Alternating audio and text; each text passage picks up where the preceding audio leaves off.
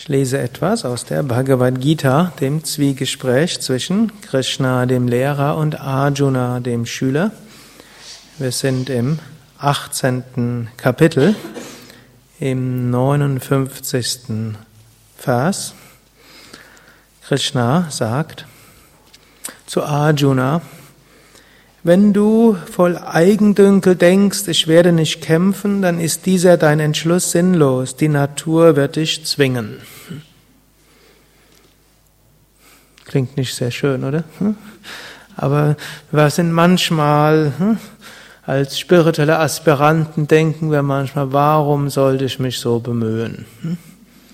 Und vielleicht in der heutigen Zeit, mag das noch mehr sein, so viel Stress, so viel Anstrengung, sollte ich nicht einfach äh, mich nicht mehr bemühen. Dann denken manche, dann komme ich ins Haus Yoga Vidya und dann brauche ich mich gar nicht mehr zu bemühen. Dann kommt der hierher, wird um halb sieben aufgestanden, man sogar um halb sechs, Meditation, Mantra singen und so weiter. Also es gibt dann auch wieder einiges an Bemühungen, die wir machen. Und Krishna sagt, wenn wir jetzt einfach nur sagen, ja, ich werde mich nicht mehr bemühen, hm, dann hm, ist dieser Entschluss sinnlos. Irgendwie die Natur wird einen zwingen. Und zwar gibt es eine innere Natur und eine äußere Natur. Irgendwie die innere Natur wird einen antreiben. Hm. Nach einer Weile Entspannung wird es irgendwann langweilig. Dann hat man dann zwei Möglichkeiten. Entweder man versucht, diese innere diesen inneren Trieb, was zu tun, zu ersticken, indem man ganz untätig wird oder man fühlt sich getrieben oder man sagt freudig, aha, da ist noch meine Kreativität, da ist ein Funken, da ist ein Feuer, das will ich jetzt einsetzen zum Wohl von anderen, zum Wohl von mir selbst, zum Wohl von der Menschheit und dann kann man wieder loslegen. Oder es kann umgekehrt sein, man hat sich gerade so wunderbar bequem eingerichtet. Denkt, ha, jetzt habe ich alles erreicht. Oder es sind vielleicht gerade noch eine Woche, alles ist so schön. In einer Woche, da kann ich mich ausruhen.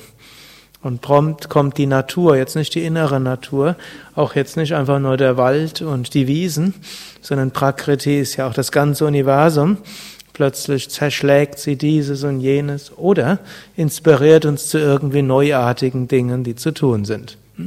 Da können wir uns entweder drüber beschweren, was ja auch eine Lösungsmöglichkeit wäre, oder wir können sagen, ja, toll, ich lebe noch. Und ja, ich habe noch Lebendigkeit von außen, die an mich zukommt. Und nicht nur noch, sondern ich lebe immer mehr. Es gibt ja auch etwas, dass man manchmal, was manchmal hier im Haus gesagt wird, ich, ich ja auch, hm? ich habe es wahrscheinlich angefangen, hm? und sage eben, wenn man Yoga übt, beschleunigt sich das Karma. Und Beschleunigung klingt in unserem heutigen Zeitalter immer gut, oder? Vielleicht nicht ganz, aber irgendwo ist es meine Erfahrung, es ist tatsächlich so.